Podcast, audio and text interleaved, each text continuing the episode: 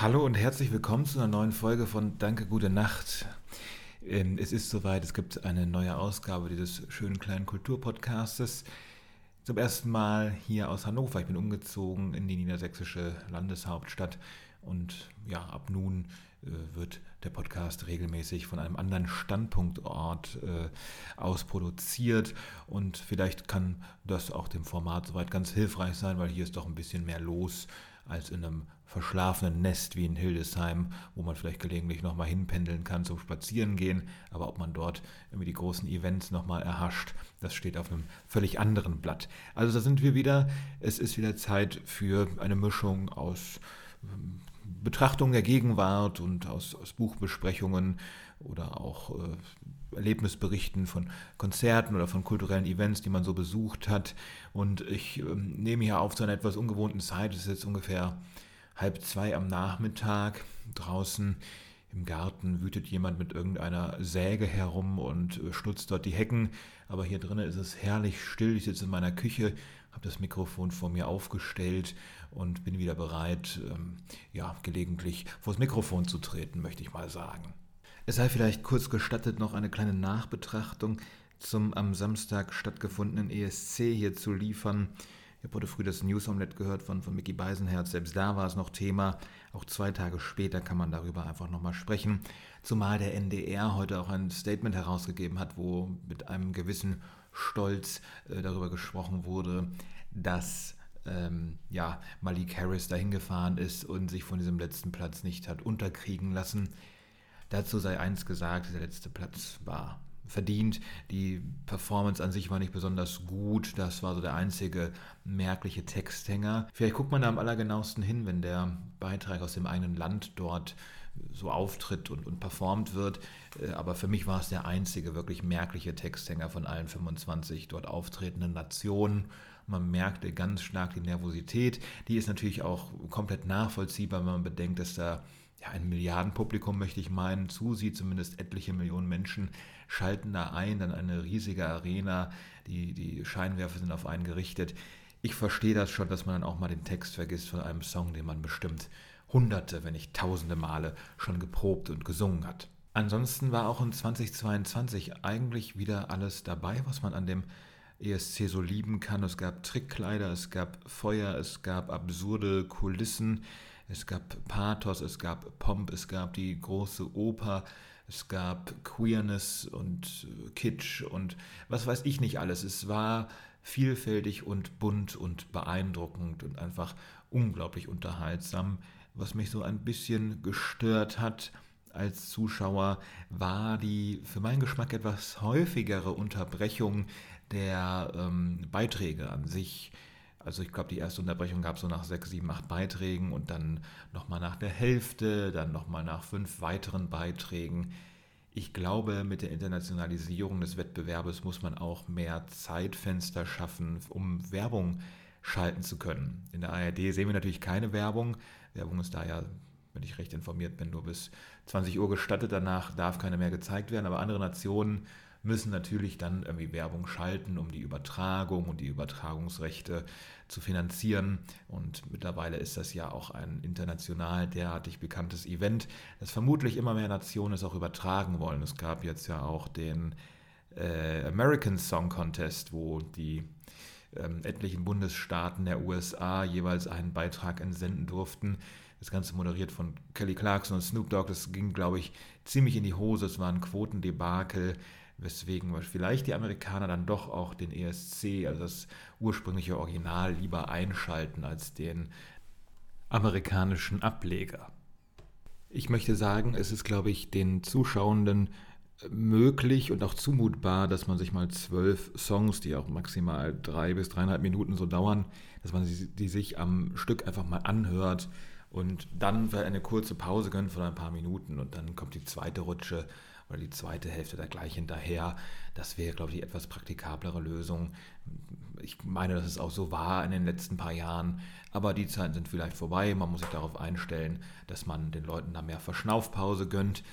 Ist ja auch ziemlich kompliziert mitunter für manche, so vier Minuten lang aufmerksam zu sein. Aber naja, wir werden sehen, wie es damit weitergeht im nächsten Jahr, wo der Song Contest ja vermutlich oder zumindest noch vermutlich in der Ukraine stattfinden wird. Es kommt natürlich auch ganz darauf an, ob Kiew äh, dann nicht auch in Schutt und Asche liegt und ob man dort überhaupt die Möglichkeiten hat, so etwas äh, auszurichten. Wir hoffen natürlich schwer auf das Gegenteil, dass das möglich sein wird. Rein qualitativ, musikalisch. Nun denn, das ist Geschmackssache. Mich erinnert dieses Kailush Orchestra ein bisschen an 90er Jahre Hip-Hop, Native Tongue Hip-Hop. Ähm, ja, das hat mich jetzt nicht unbedingt vom Hocker gerissen, aber es gab schon auch schlechtere Gewinner dort und auch musikalisch schlechtere Gewinner. Es ist zu akzeptieren und man kann sich nur freuen. Und äh, man kann irgendwie hoffen, dass es zumindest ein kleines Zeichen ist, wobei man jetzt nicht die Hybris besitzen sollte, dass dieser Wettbewerb in irgendeiner Form derartig politisch was bewegen kann, dass irgendwie Friedensverhandlungen oder ähnliches gar vorangetrieben werden könnten. Das halte ich für arg überzogen. Abschließend kann man vielleicht noch anmerken, dass die allgemeine Qualität der Auftritte und auch der Musik, die dort präsentiert wird, immer weiter rasant ansteigt. Niemand macht sich dort noch so richtig zum Affen oder blamiert sich mit ja, einer ästhetisch in den 90ern oder frühen 2000ern stecken gebliebenen äh, Europop-Musik, die die Welt überhaupt nicht mehr braucht. Es ist auf einem relativ gleichmäßigen Level angekommen was die Komposition anbelangt. In der Regel verhunzen es dann meistens noch eher etwas talentbefreite Sängerinnen und Sänger. Ich habe mich auch gewundert, dass zum Beispiel Australien mit dieser pompösen, operettenhaften, auch sehr queeren Nummer es so weit nach oben geschafft haben. Ich fand, das war schlecht gesungen und, und auch äh, also völlig drüber in der Inszenierung. Aber ja, es gibt auch dafür ein Publikum, man kann das nie voraussehen. Es gibt keinen festgelegten Algorithmus, der einem irgendwie im Inneren schon vorher Bescheid sagt wer da nun richtig groß abräumen wird. Man kann natürlich manchmal den Massengeschmack ein bisschen mit einbeziehen in seine Betrachtung und man kann auch erkennen, okay, das wird vielleicht vielen Leuten gefallen, aber mir persönlich nicht. Aber dann gibt es auch wieder so völlige Ausnahmen, die viel, viel besser abschneiden, als man es selber irgendwie nur hat prognostizieren können. Ein gutes Beispiel ist äh, wiederum auch im Gegenteil die Schweiz, die mir persönlich extrem gut gefallen hat. Charmanter Sänger, ein schönes Lied, eine tolle Botschaft, aber vom Publikum wurde das Ganze abgestraft mit null Punkten und mir selbst ist es völlig unverständlich geblieben. Ich fand das dann auch ein bisschen schade für den wirklich sympathischen Interpreten, der da auch toll gesungen hat. Also jeder muss da ja live singen, das ist ja allgemein bekannt, weshalb dann auch manchmal schiefe Töne oder Texthänger besonders hervortreten. Aber äh, in dem Fall einfach einen, ein völlig, eine völlig unverständliche Punktevergabe, dass es da nur null Punkte gab für die Schweiz vom Publikum aus, währenddessen die Jury, ich glaube zumindest so 40 Punkte vergab. Aber ja, so ist das manchmal. Man steckt da nicht drinne, man kann das nicht vorhersehen. Ähm, das macht es auch so spannend. Es gibt keine völlig übermächtigen Nationen dort. Ähm, die den ESC komplett durchgespielt haben und dort potenziell jedes Jahr gewinnen könnten, wenn sie wollten. Es ist einfach komplett unvorhersehbar. Das macht es auch so hochspannend. Vor allem ähm, der Prozess der Punktevergabe ist natürlich wirklich also nervenzerfetzend mitunter und so war es auch dieses Jahr wieder und so möge es auch 2023 werden, wenn das Ganze dann wieder stattfindet. Also Viva la ESC, es gibt kein tolleres Event jedes Jahr. Für mich steht das sogar noch über den Oscars, die jetzt überhaupt nicht mehr der Rede wert sind. Ähm, abseits dieser komischen Ohrfeige für, für, für, Chris Rock ist da ja auch nicht so viel passiert. Äh, es war eine miserable Show, mehr braucht man dazu gar nicht zu sagen. Und der ESC hat es nun, weiß Gott, bei weitem überstrahlt. Egal, was man für ein großer Filmfan ist, kann er nur von mir reden.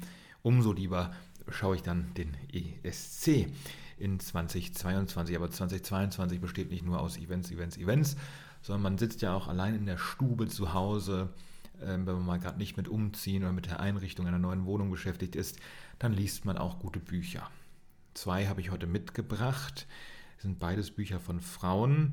Und ähm, eines ist quasi eine Wiederentdeckung. Das ist ein Buch einer kanadischen Autorin, die mal nicht Margaret Atwood ist. Margaret Atwood aber wiederum empfiehlt dieses Buch äh, sehr. Es ist auch ein, ein Blurb von ihr auf, auf dem Buch abgedruckt, der unterstreichen soll, dass von der Grande Dame der kanadischen Literatur die ähm, einen Bestseller nach dem anderen schreibt, dieses Buch sehr geschätzt wird.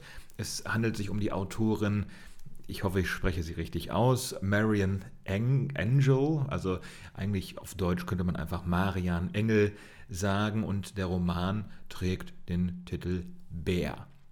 Auf dem Cover vom BTB Verlag in der deutschen Ausgabe sehen wir auch ein, ein Bärenfell. Das hat schon so fast etwas, äh, was zum, zur Haptik äh, so einlädt. Also es, es, könnte ein Bärenfell sein, aber auch vielleicht äh, sehr gepflegtes Haupthaar irgendeines Menschen. Aber es soll, glaube ich, ein Bärenfell darstellen, ganz klar. Man möchte da fast so hineingreifen, man möchte so mit der Hand da drin versinken oder einmal drüber streichen. Es soll die sinnliche Komponente, die der Roman natürlich auch ganz stark hat, übertragen auf das Cover. Deshalb finde ich das Cover in seiner Schlichtheit extrem gelungen.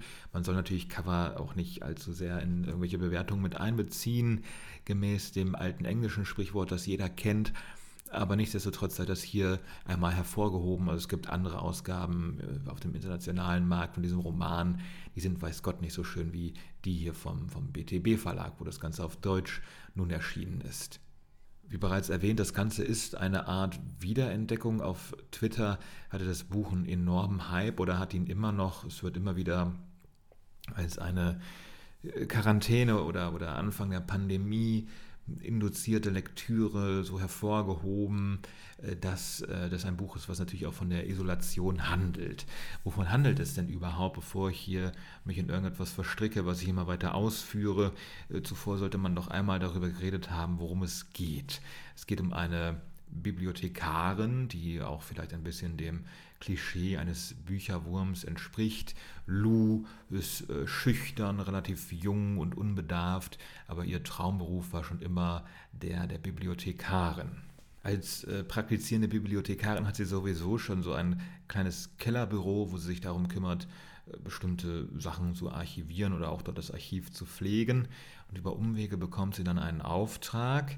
Ähm, auf einer kanadischen Halbinsel ist es, glaube ich, einen Nachlass ähm, ja, zu erforschen und zu katalogisieren von einem Colonel, der dort im 19. Jahrhundert äh, sein, sein Dasein gefristet hat und ähm, ja, der dort natürlich auch kolonisiert hat. Es geht auch ganz stark um indigene Bevölkerung in, in Kanada. Was heißt ganz stark? Es findet zumindest ähm, ausdrücklich Erwähnung. Es ist jetzt nicht unbedingt die Haupthandlung, aber dass diese indigene Perspektive mitgedacht wird auf äh, das Land Kanada, das macht äh, dieses Buch, obwohl es schon in den 70er Jahren erschienen ist, relativ aktuell.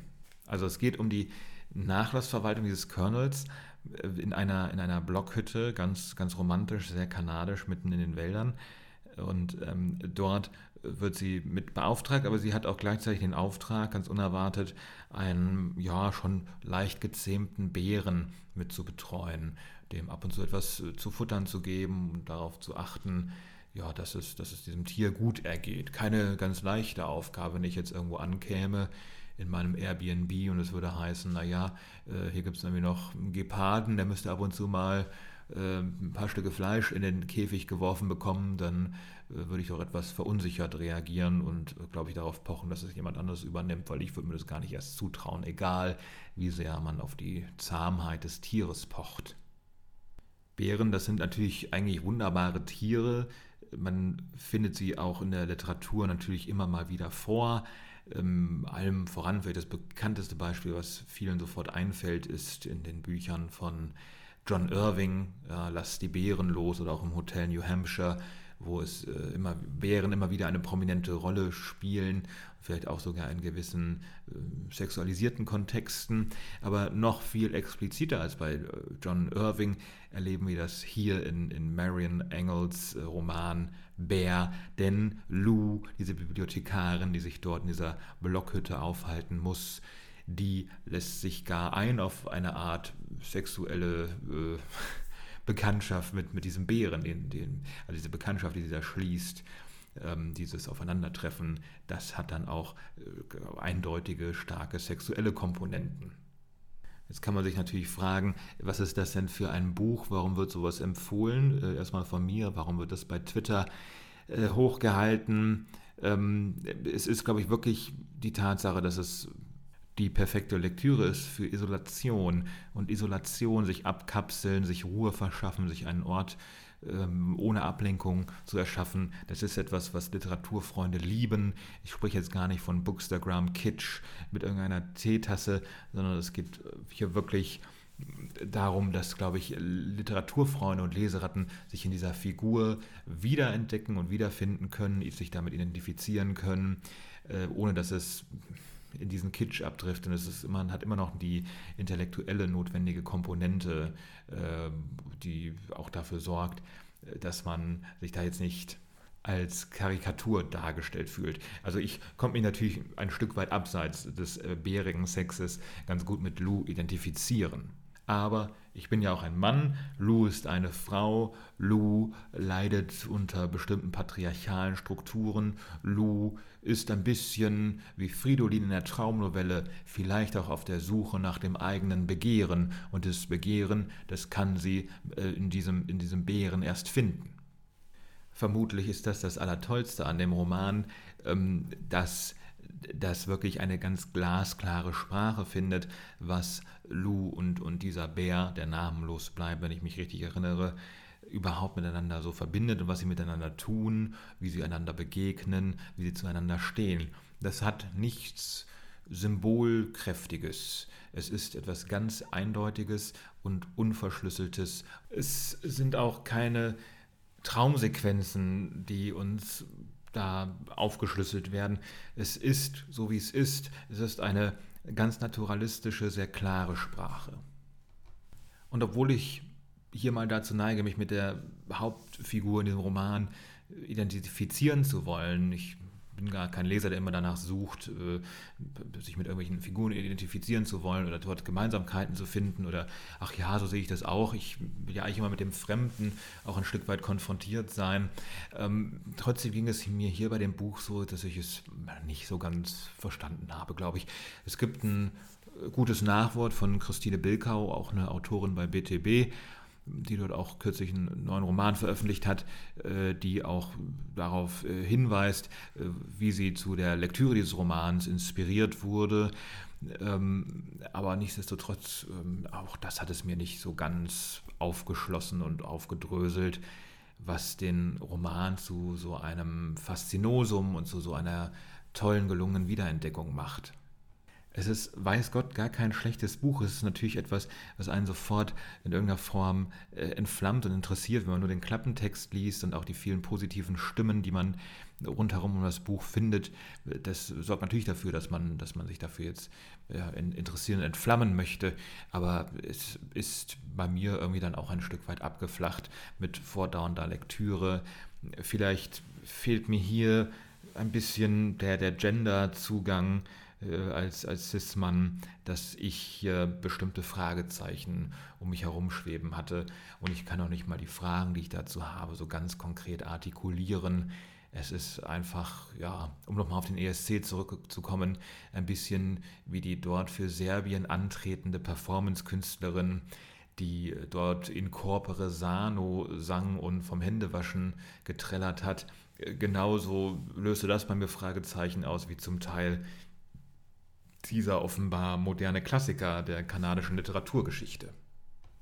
Also vielleicht sage ich es abschließend so, wer etwas Ungewöhnliches, Unerhörtes oder Ungelesenes lesen möchte, der ist mit dem Buch wunderbar beraten, der kann hier auf Entdeckungsreise gehen und, und wirklich das Unvermutete und Unerwartete dafür, dass das Buch auch fast 50 Jahre ist, relativ explizite entdecken. Es ist schon ein wahres Kunstwerk, das ist nicht von der Hand zu weisen aber jetzt wirklich verstehen zu können, was das Ganze soll, was dahinter steckt, das äh, blieb mir sehr, sehr fern und ähm, wäre auch bereit, natürlich in den Dialog zu treten mit irgendjemandem, der mir das besser erklären könnte oder mich auf bestimmte Sachen ein bisschen mehr stupst und warum hast du das wieder überlesen?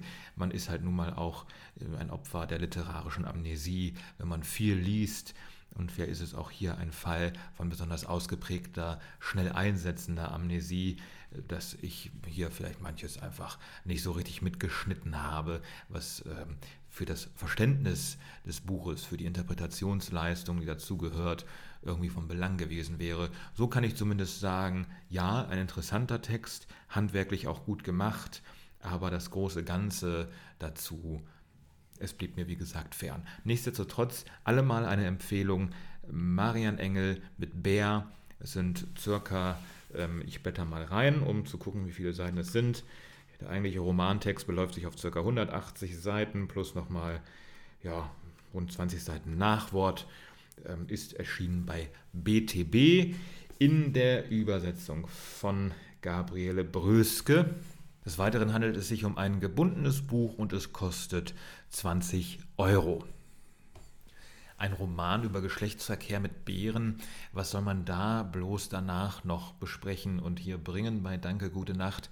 Es ist ein Roman, der schon ein bisschen mehr medialen Anklang gefunden hat. Ähm, es ist der neue Roman von Jasmina Reza. Jasmina Reza, eigentlich eine sehr profilierte Autorin für die Bühnen der ganzen Welt. Der Gottes gemetzelt ist ja nun eines der bekanntesten modernen Theaterstücke der letzten 20 Jahre, wurde von Wuppertal bis Paris und Mailand überall schon mal gegeben. Ähm, ein Stück, in dem zwei Elternpaare aufeinandertreffen und die Schulhofprügelei ihrer beiden Söhne irgendwie aushandeln müssen. Ähm, ein, ein sehr beliebtes Theaterstück, wie bereits erwähnt, auch verfilmt von Roman Polanski mit Christoph Walz, unter anderem einer der Hauptrollen.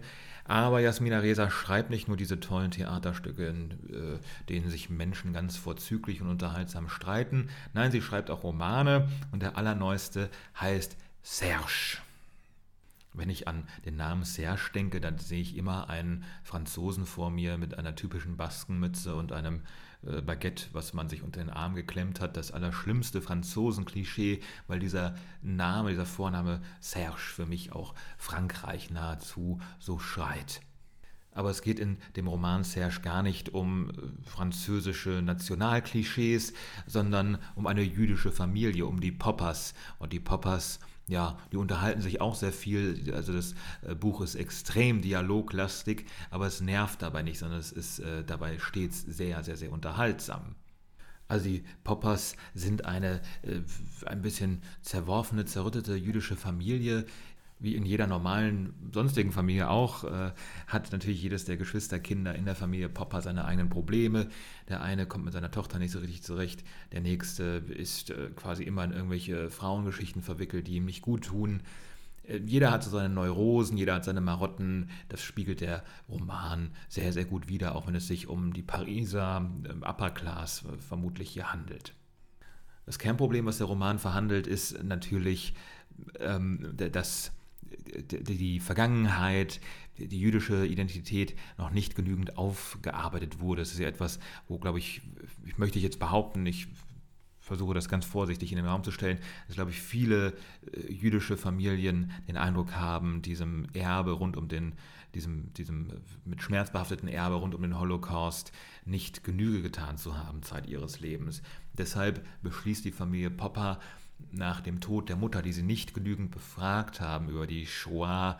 Sie beschließen dann also nach Auschwitz zu fahren, äh, dem Ort, wo man vermeintlich am besten der ganzen Angelegenheit gedenken und reflektieren kann. Und das ist äh, eine relativ aufwendige Reise.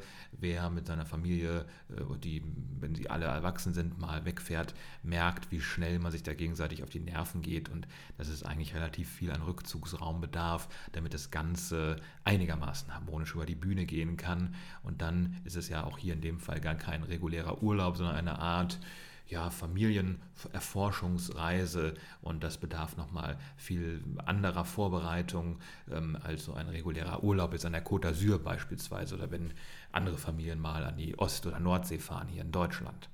Nun habe ich ja eben gesagt, der Roman an sich ist so dialoglastig. Äh, was er trotz seiner vielen Dialoge äh, so schafft, ist es über bestimmte Örtlichkeiten und natürlich erst recht über Auschwitz, über die Gedenkstätte, über das, was dort Grausames stattgefunden hat, nachzudenken. Es ist eigentlich auch ein Buch über Orte, möchte ich behaupten. Sprich, die ganze Familie Popper ist dann vor Ort in der Gedenkstätte und man hat diesen Ort natürlich auch nicht für sich selbst alleine. Ich war einmal in Yad Vashem in Jerusalem Und auch dort ist es natürlich irgendwie schwierig, in diesen Modus des Gedenkens hineinzufinden, wenn ständig jemand um einen herumschwirrt. Es war jetzt nicht eine Stimmung wie im Europapark oder im Disneyland, aber das kann einen schon vor gewisse Herausforderungen stellen, dass es dann völlig anders ist vor Ort, als man so denkt, wie es sein könnte. Das ist sowieso die touristische Herausforderung schlechthin und in Auschwitz erwischt einen das nochmal ganz anders. Die Familie Popper muss dann vor Ort ständig entscheiden, wo sie jetzt hingehen wollen. Es gibt dann ja natürlich auch verschiedene Ausstellungen, gemünzt auf verschiedene Nationen, die dort in Auschwitz äh, allerschlimmstes Leid erfahren mussten. Und ähm, ja, sie, sie gucken dann immer, wo sie jetzt hingehen sollen, um dann festzustellen, ach hier in der französischen Ausstellung ist es vielleicht viel, viel voller als hier in der über die Ukraine. Ähm, oder es ist wirklich einfach ein, ein gewisser Krampf, das vernünftig zu machen. Man kennt es natürlich aus deutschen Gedenkstätten, man kennt es vom Holocaust-Mahnmal in Berlin, dass Leute denken, sie könnten dort herummarodieren und Selfies schießen, wo ihnen das so gut gefällt es ist etwas sehr, sehr Schwieriges, weil man natürlich Trauer, Betroffenheit und dergleichen niemandem so richtig aufoktroyieren kann und auch den richtigen Umgang mit bestimmten Dingen. Es gibt da keine gute Allgemeinlösung. Das ist in der Hand von uns allen, wie wir uns jeweils entscheiden zu verhalten. Aber wir können da wenig an Vorschriften, glaube ich, machen. Ähm, wie man sich dort zu verhalten hat. Es ist halt auch kein, kein, kein Friedhof mitunter, man, man muss dort respektvoll unterwegs sein. Und das gelingt nicht allen und erst recht nicht dem, dem touristischen Publikum, das denkt, äh, mit einem Besuch an einem Nachmittag in einer solchen Gedenkstätte, an einem solchen Ort, wo so Unfassliches passiert ist, damit hat man quasi seine, seine Aufarbeitung schon absolviert und man könnte sich danach ein bisschen davon, davon so loslösen, gedanklich und hat das dann für den Rest seines Lebens irgendwie erledigt. Ich war mal in Auschwitz, ich habe das alles gesehen und damit hätte es sich. Traumata, die vererben sich nun mal weiter und auch die Familie Popper äh, ist davon betroffen und muss gucken, wie sie das alles geregelt bekommt. Ich möchte es mal so sagen, es ist ein ganz kluger, unterhaltsamer Roman, ich glaube nicht, dass es ganz große Literatur ist, aber für einen äh, Bestseller, äh, für eine Bestseller-Autorin ist das schon irgendwie eine sehr, sehr starke Leistung, was man mit diesem Buch so erleben kann. Es ist ein ganz ungewöhnlicher Familienroman. Man kann trefflich darüber streiten, warum der Roman jetzt überhaupt Serge heißt. Denn Serge ist überhaupt nicht der Ich-Erzähler in dem Roman, sondern einer der betrachteten Brüder, der aber eher selten so wirklich in den Vordergrund tritt. Der agiert immer im Hintergrund und am Ende, gut, endet es mit ihm, es endet mit, mit Serges Schicksal. Wir wissen dann auch am Ende nicht genau, was mit ihm passieren wird, aber warum er nun die titelgebende Figur ist, das ist ein, ein großes Rätsel. Aber wir haben ja nun auch nie erfahren, wieso Umberto Eco äh, seinen Kriminalroman Der Name der Rose so genannt hat wie auch immer, ich glaube, dass es wirklich ein, ein, tolles Buch ist. Es ist Unterhaltung im allerbesten Sinne. Es ist kluge Unterhaltung. Ob es jetzt die ganz große intellektuelle Leistung ist, die dahinter steckt, ich glaube es irgendwie einfach nicht so richtig. Dafür sind mir die Dialoge dann schon fast eine Spur zu spitzfindig, zu sehr auf Pointe, Pointe geschrieben. Es gibt eine Stelle, in der dann die Familie kurz Rast macht ähm, in einer der Gedenkstätten vor Ort und äh, dann wird ein Familienmitglied auf den viel zu schweren Anzug angesprochen, den äh, der junge Mann da gerade trägt. Ich weiß leider nicht mehr, wer es war, ob es Serge war oder ähm, äh, Jean in dem Fall. Auf jeden Fall auf die Frage, ja, schwitzt du denn hier nicht wie bekloppt in diesem Anzug, äh, sagt die Person dann nur, äh, ja, selbstverständlich schwitze ich hier, aber ich komme noch nicht auf die Idee, mich in Auschwitz über so etwas zu beschweren. Das ist vergnüglich, das ist klug und irgendwie auch amüsant aber es ist einfach auch kein großes Anzeichen von intellektueller Überlegenheit, den Gedanken irgendwie zu formieren, dass man ähm, an einem, einem Ort, an einem grausamen Ort der Geschichte sich nicht über Kleinigkeiten beschweren sollte. Und so ist das ganze Buch. Es ist toll, es ist äh, aber kein Meisterwerk ähm, und ich bin damit sehr, sehr zufrieden gewesen. Es war ideale Lektüre, wenn man ähm, so mit dem Umzug beschäftigt ist und jetzt auch nicht ständig ähm, Zeit hat äh, für längere Lektürephasen. Es ist auch einfach äh, relativ handliche 200 Seiten, komischerweise ohne jedwede Kapiteleinteilung. Es ist ein 200-seitiger Fließtext. Warum äh, das Buch formal so gestaltet ist, ich weiß es nicht. Es ist genauso ein Rätsel wie äh, der Titel Serge, aber es ist auf jeden Fall äh, eine empfehlenswerte Lektüre. Es stand da tatsächlich auch auf der Spiegel-Bestsellerliste, ist auch ein Anzeichen dafür, dass auch mal gute Bücher, wirklich gute, tolle Bücher äh, sich sehr, sehr gut verkaufen. Es ist sehr, sehr kluge, sehr gute Unterhaltung und sei hiermit nachdrücklich empfohlen. Äh, wie man sieht, zwei Bücher heute in der Betrachtung, die mich vor Rätsel gestellt haben, die Sachen beinhalteten, äh, sowohl was die formale Gestaltung anbelangt, wie auch die inhaltliche, ja, die ich nicht so ganz habe ergründen können. Jasmina Resas Roman Serge ist im Hansa Verlag erschienen, in der Übersetzung von Frank Heibert und Hinrich Schmidt-Henkel. Er ist ca. 208 Seiten dick und kostet 22 Euro. Und das soll es dann erstmal für heute gewesen sein. Nächstes Mal vielleicht auch schon in einer Woche, ich muss mal schauen, wie ich es schaffe, ähm, werden wir ein bisschen den Geburtstag von Gerhard Polt nachfeiern. Ähm, wir werfen einen kleinen Blick auf seinen neuesten Prosaband mit dem ganz, ganz leichten Titel Dr. Arnulf Schmitz-Scheischig. Der ist uns ähm, erschienen, rund um den 80. Geburtstag von Gerhard Polt herum. Ähm, ein großer Humorist, wie ich finde. Dazu mehr nächste Woche und was es sonst noch so an Themen geben wird. Je ne sais pas, aber ich weiß ganz genau die Worte, auf die dieser Podcast immer endet und die sind Danke, gute Nacht.